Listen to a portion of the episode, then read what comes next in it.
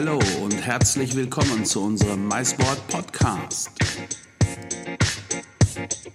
Der Podcast der Meeting Incentive, Kongress- und Eventbranche zu aktuellen internationalen Themen und für Veranstaltungsplaner.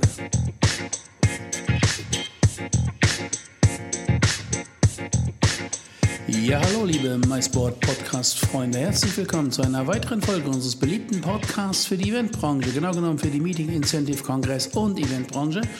Und heute freue ich mich auf einen ganz besonderen Gast, nämlich auf Sabrina Meyers, die mit Hot Hospitality Exchange als Vloggerin, also als Videobloggerin unterwegs ist. Und sie kennt sich fantastisch gut in den sozialen Medien aus.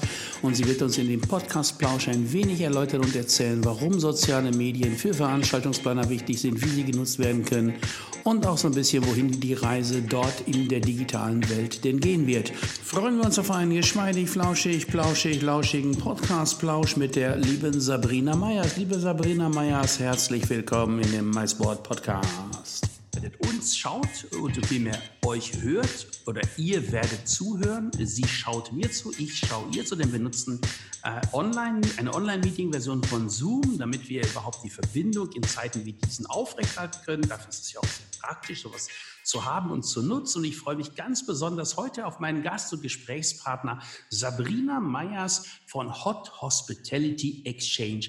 Das klingt hot, das klingt spannend, das weckt Interesse und nun sind wir ganz gespannt, wenn die Sabrina uns gleich erklären wird, was genau verbirgt sich hinter Hot Hospitality Exchange. Dear Sabrina, welcome to our MySport podcast. So I introduce the audience about your company and the service you do, and the name is Hot Hospitality Exchange. So please introduce yourself and tell our audience what is Hot Hospitality Exchange? Hi, Peter. Thank you so much for a wonderful introduction in German. Um, and uh, yes, my name is Sabrina Myers, and I am founder of Hot Hospitality Exchange, which is my brand and now my business, where I focus on social media consulting and marketing, specifically for the events and MICE industry.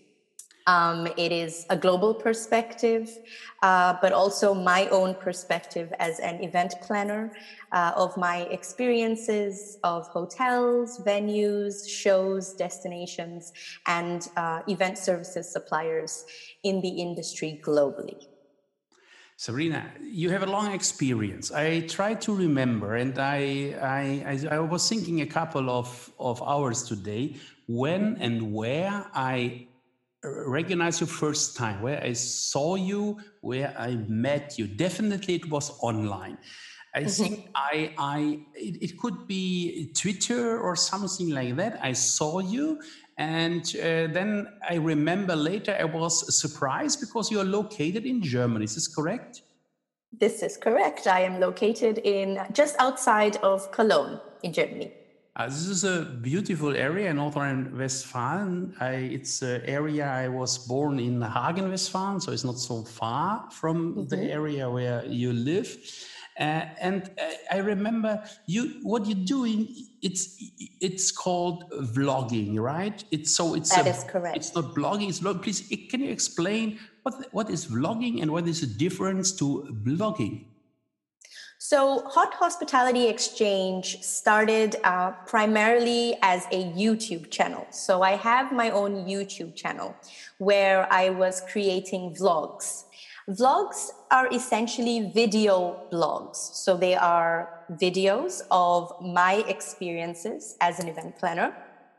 Um, so I started vlogging in that I was creating these vlogs um, of every uh, site inspection that I was doing, if I was attending a trade show, uh, maybe I was attending an events forum, uh, perhaps I was meeting another event prof- professional and interviewing them. So it was basically a platform such as YouTube where I was creating video content um, and posting videos. So that is pretty much vlogging. It's creating videos uh, of a specific topic or a niche and putting them on your YouTube channel, which is the main video sharing platform that exists now, uh, but also uh, a way to um, have all your videos cataloged on one platform that you can share to lots of other different platforms.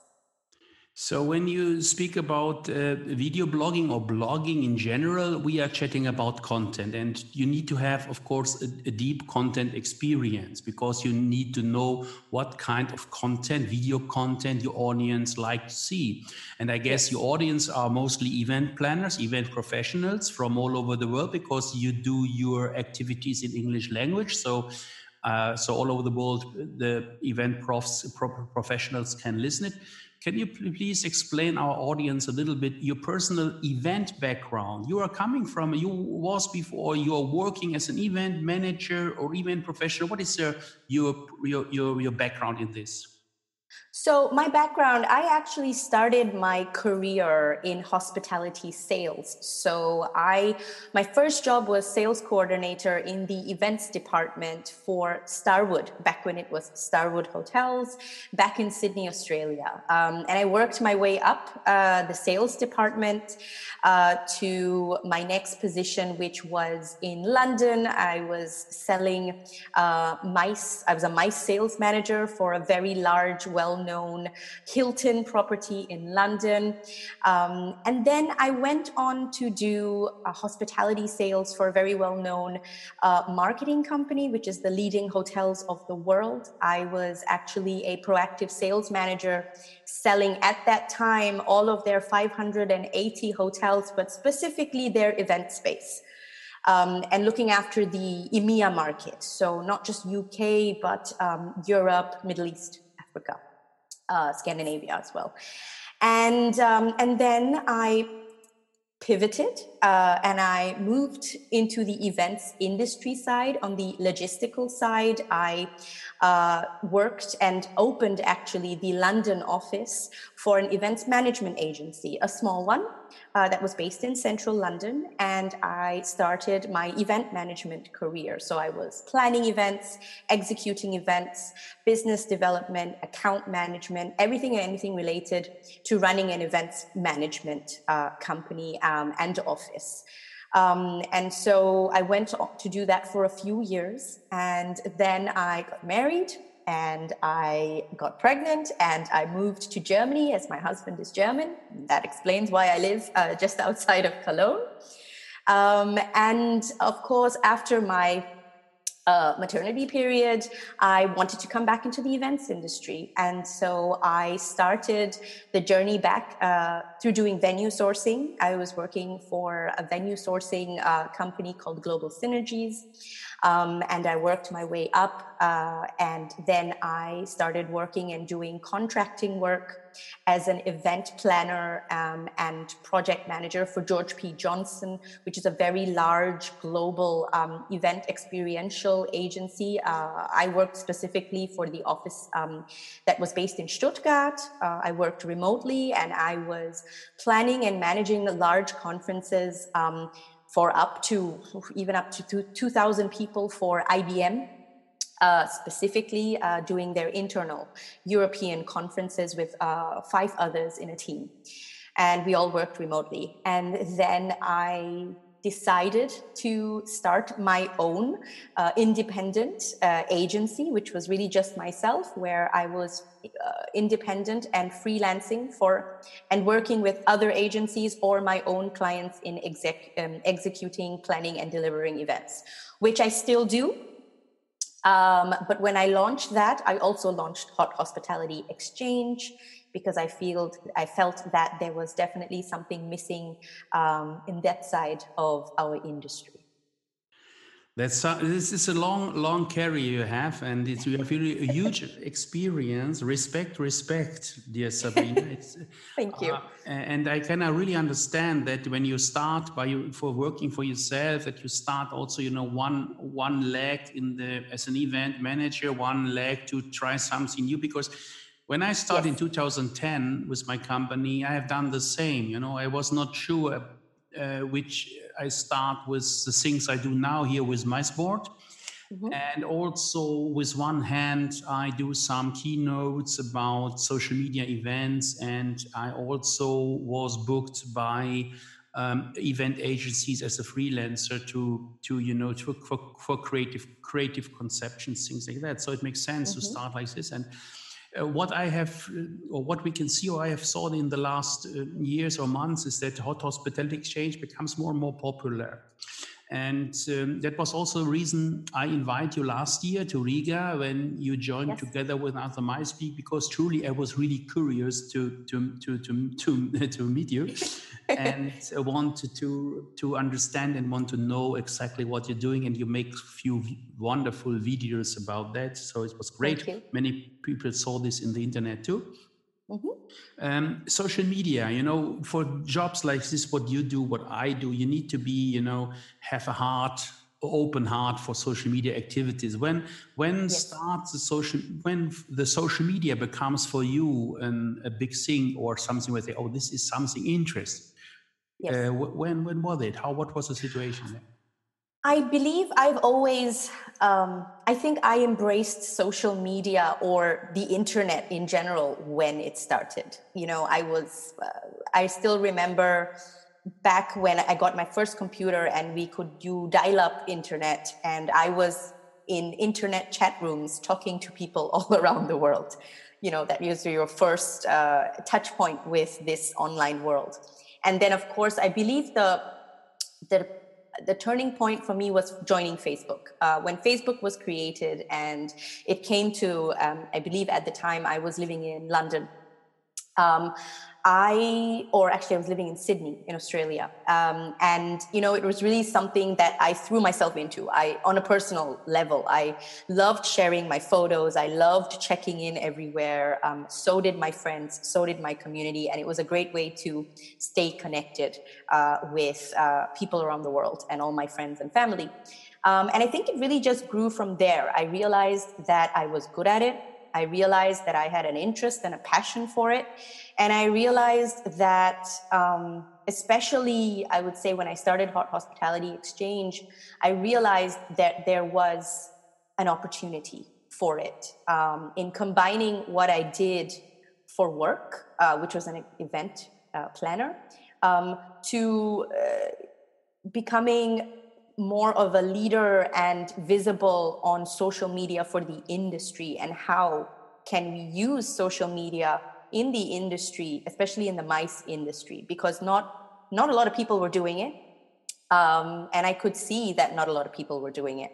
So I was really trying to be the first to see how can we be creative on social media, especially in the MICE industry. And I think that's when it all started you you travel in your in your past you worked in a couple of cities i i remember you spoke yes. about sydney you spoke about london so you you are let's say you are quite an international girl in past to yes. travel around and you absolutely have, if you your opinion you know your opinion about the using of social media if you compare germany with mm-hmm. you know areas of asia asia of australia or of course uk what is your opinion? Mm-hmm. Uh, we are really up to date, or maybe we are a little bit behind some other some other nations?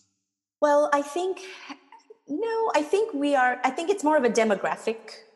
Uh, that is, you know, there's obviously the young generation are a lot more uh, connected and uh, on the different platforms and using them day in and day out. So, you know, I think from that level, Germany probably, uh, the youngsters in Germany or the younger generation definitely sit, you know, uh, side to side with generations that of the same generations everywhere globally.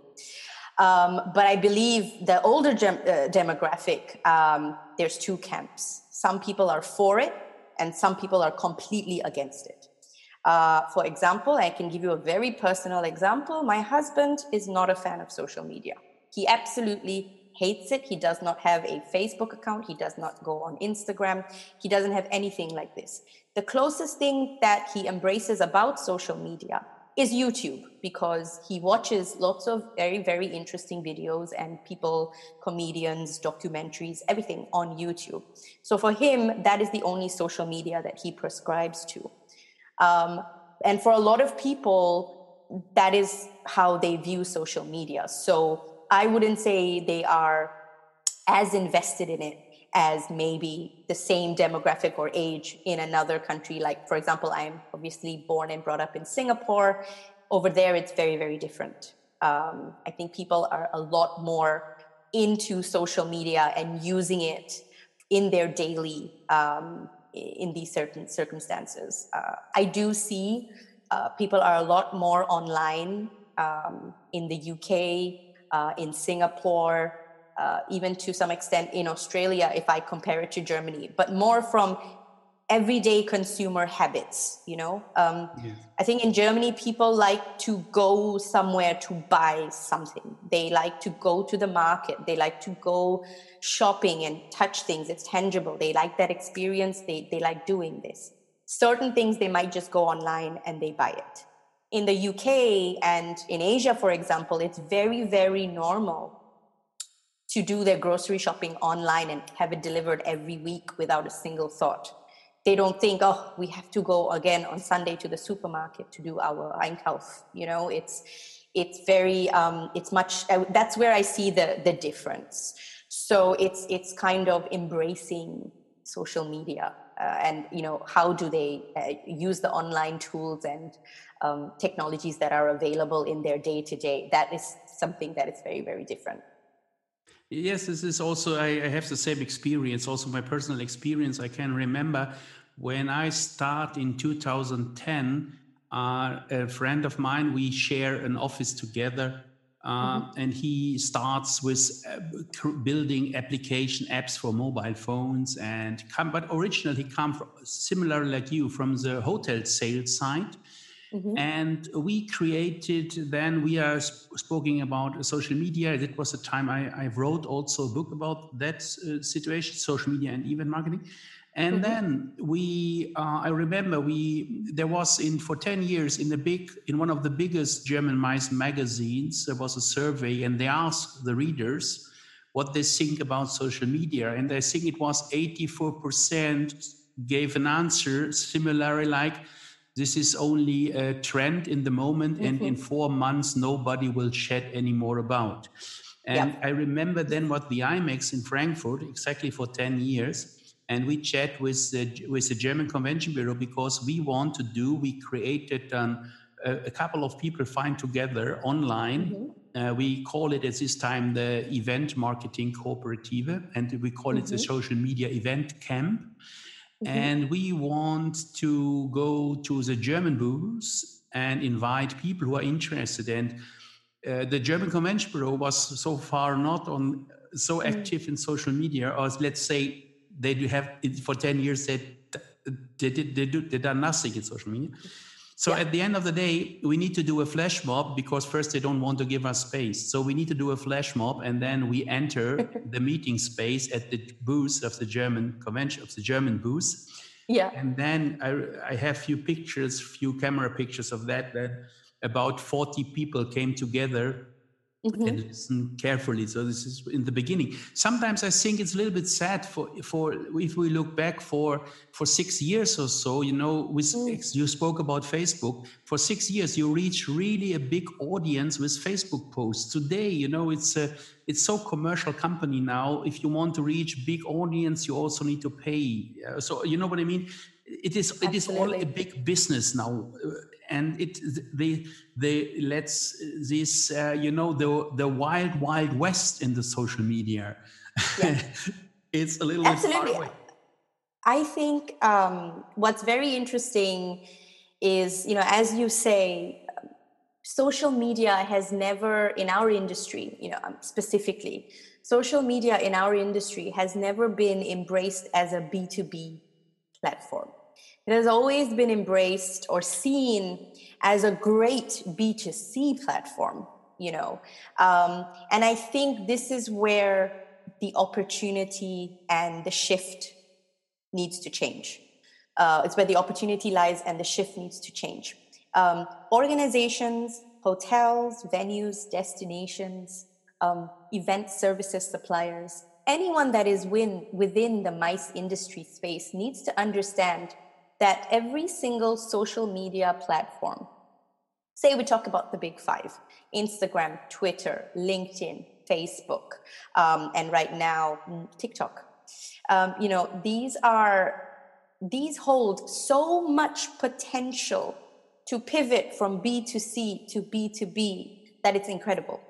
And there are so many ways to do that. But it's never been seen as an instrument to make that transition. So, and it's also never been a perspective or a mindset of any organization in the MICE industry to think that way. But now, in this situation right now, where we are all on at home and we are all online, they're understanding the opportunity that now this is the only world that has not been affected um, to the degree as everything else. So, yes, there is opportunity and yes, there is potential. So, yeah, eh, you know, five years ago, I was telling people Instagram was always something personal, right? A, a, hotel would never have an Instagram account. Why would they?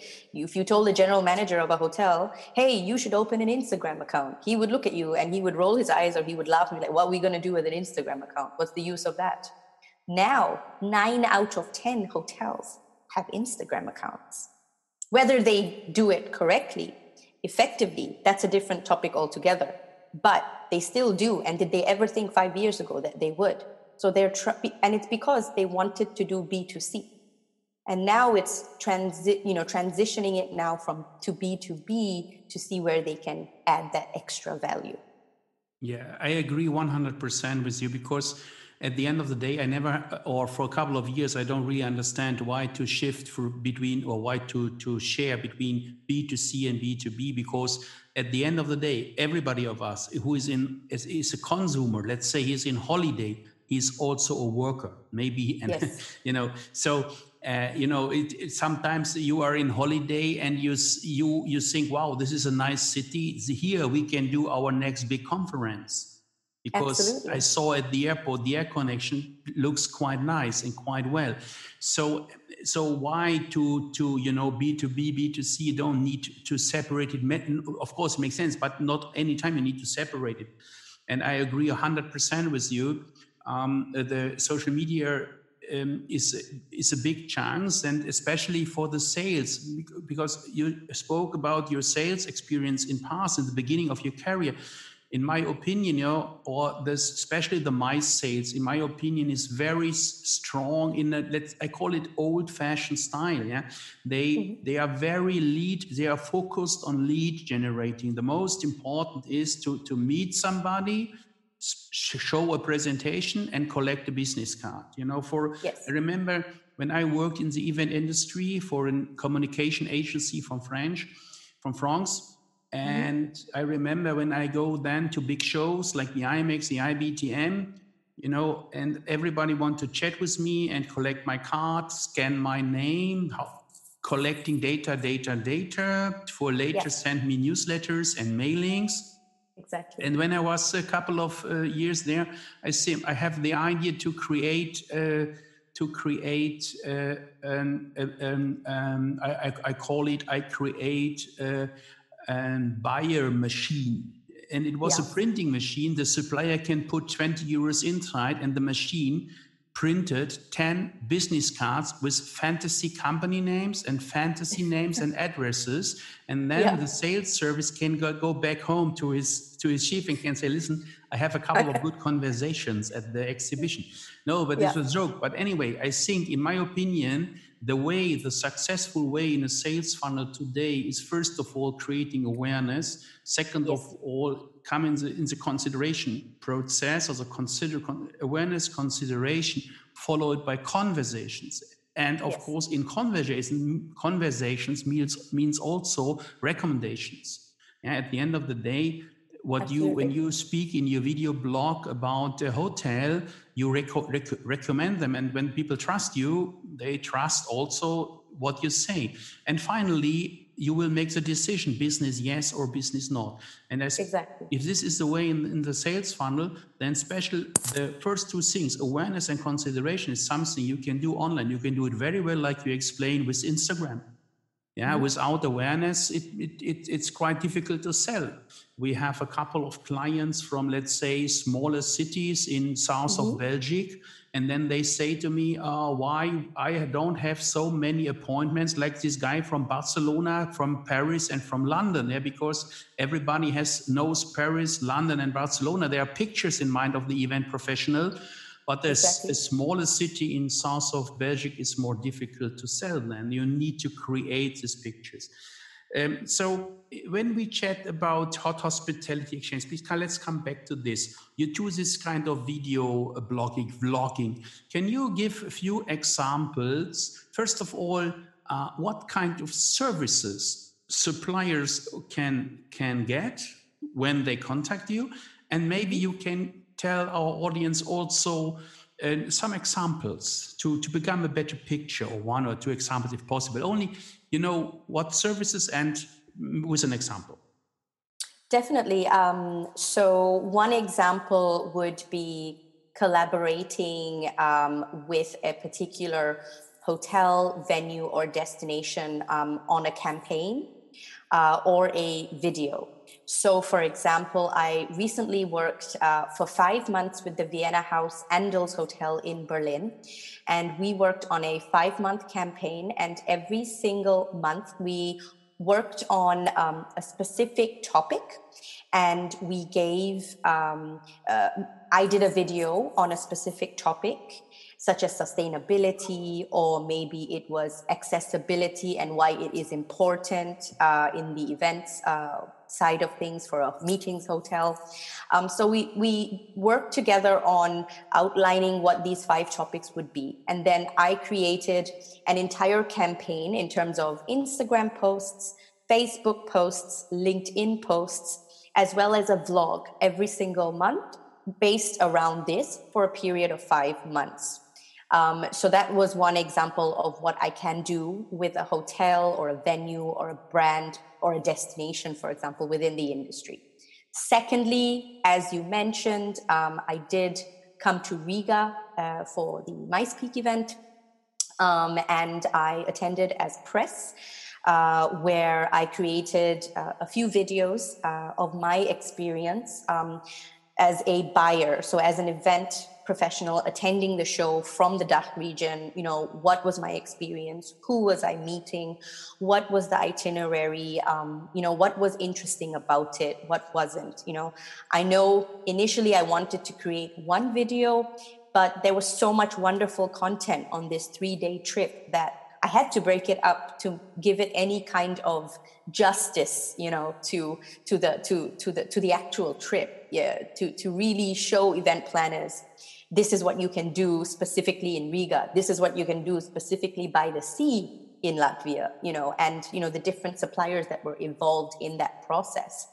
Um, and then um, I also have been working with clients, for example, on doing social media consulting, in that I can do auditing you know where as a hotel and a brand um, supplier venue whatever it is in the industry um, what platforms are you on for social media?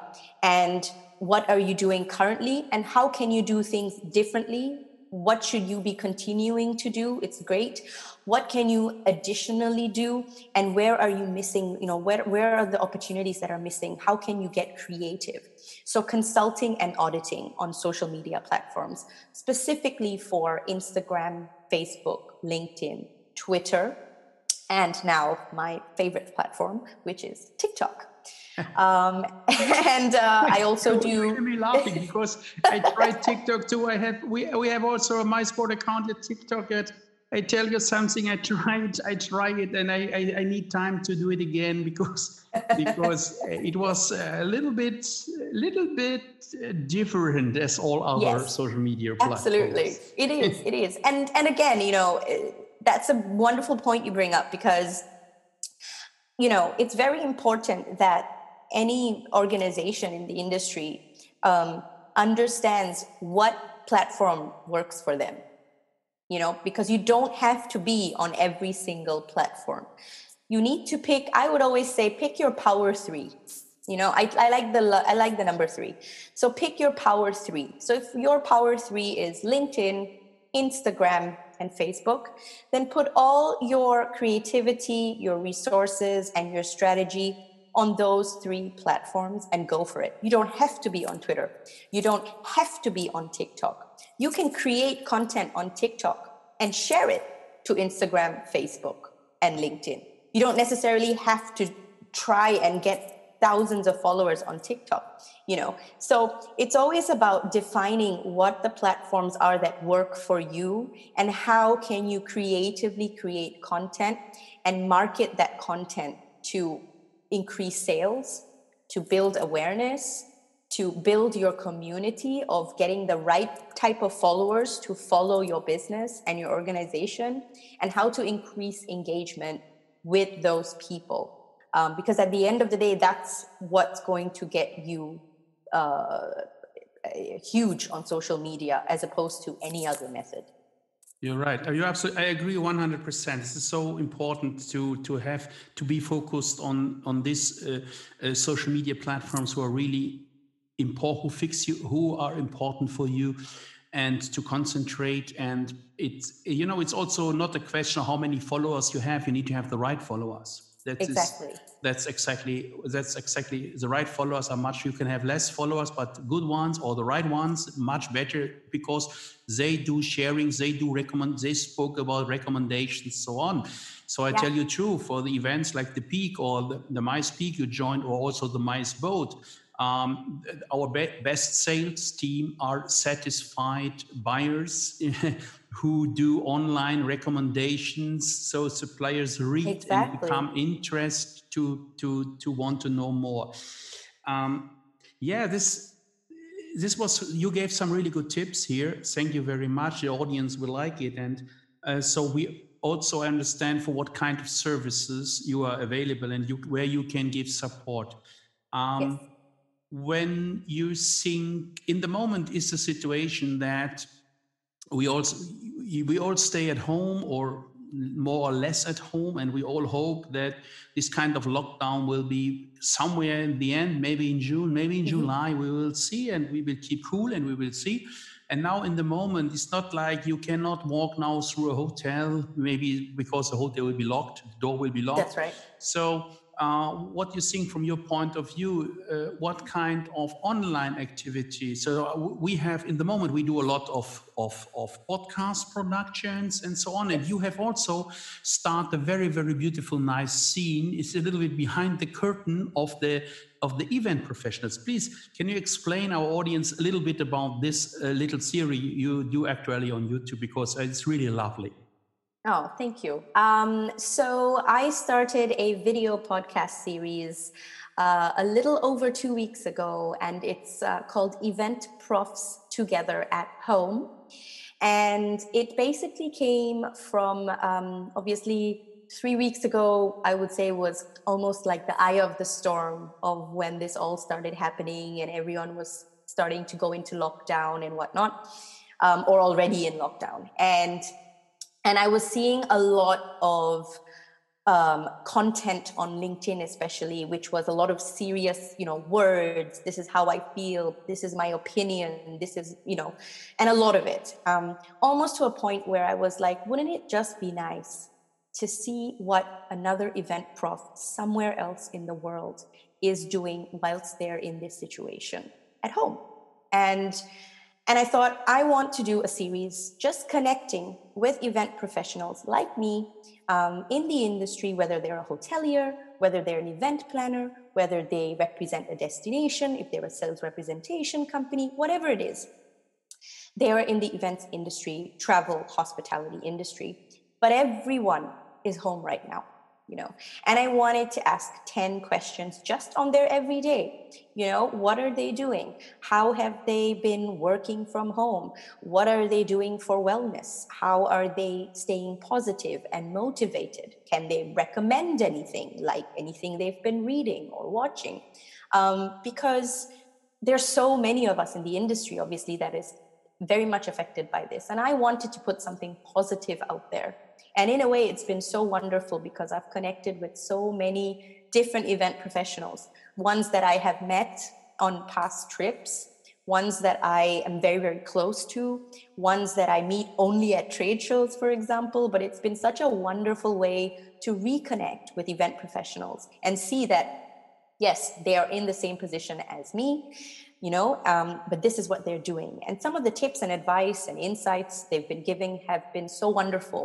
And to be able to have a platform to share that with other event professionals globally has been something really impactful and wonderful that's come out of it. So that's one of the you know things i thought how can i create content that's different that people are going to um, engage with that's relevant right now without it being some kind of information on virtual events or the embracing digital technology or the c word you know? So you know i just wanted to do something different and positive and yet embrace the spirit of our industry which at the end of the day it's a people industry.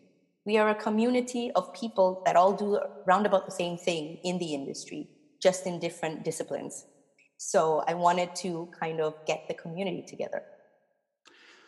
Sabrina, beautiful words to the end of this little podcast conversation. And I say thank you from the bottom of my heart. I say thank you very much that you take your time and we can chat today. It was really, um, for me, much inspiring to to listen to your to your voice to listen to your ideas to listen to your ideas. And of course also you know to know more about vlogging and all these things hot hospitality exchange are doing. Quite great. So i wish you from the bottom of my heart i wish you all the best. Stay safe. Of course with your family your family too. And hopefully uh, after the summer when this crisis will go down slowly down, down, down. Definitely we will meet again. I'm looking forward to meet you because to meet somebody personally, you say it in fine in, in, in fine words, it's a people's business and this is yes. the special thing of event event industry. Thank you very much. Have a beautiful time and goodbye. Thank you, Peter. Thank you for having me. Goodbye. So, ihr Lieben, das war unser MySport Podcast mit Sabrina. Sabrina Meyers von Hot Hospitality Exchange und ich hoffe, ihr habt jetzt eine Menge dazu gelernt in Sachen Social Media und wir hoffen wie immer, dass euch auch diese Podcast-Folge gefallen hat. Äh, gebt uns doch euer Feedback auf mysport.com und lasst euch für eure internationalen Veranstaltungen dort regelmäßig inspirieren. Schaut regelmäßig vorbei, dann verpasst ihr nichts. Wir freuen uns auf euer Feedback zum Podcast. Selbstverständlich selbstverständlich in der Kommentarzeile oder in eurer Lieblingspodcast-App, wo immer ihr diesen Podcast auch lauscht. Wir sagen herzlichen Dank und bedanken uns am Ende wieder ganz besonders bei unserem italienischen Hitmixer Flavio Concini. Grazie mille, Flavio, grazie mille, Perego und euch allen einen wunderbaren Tag.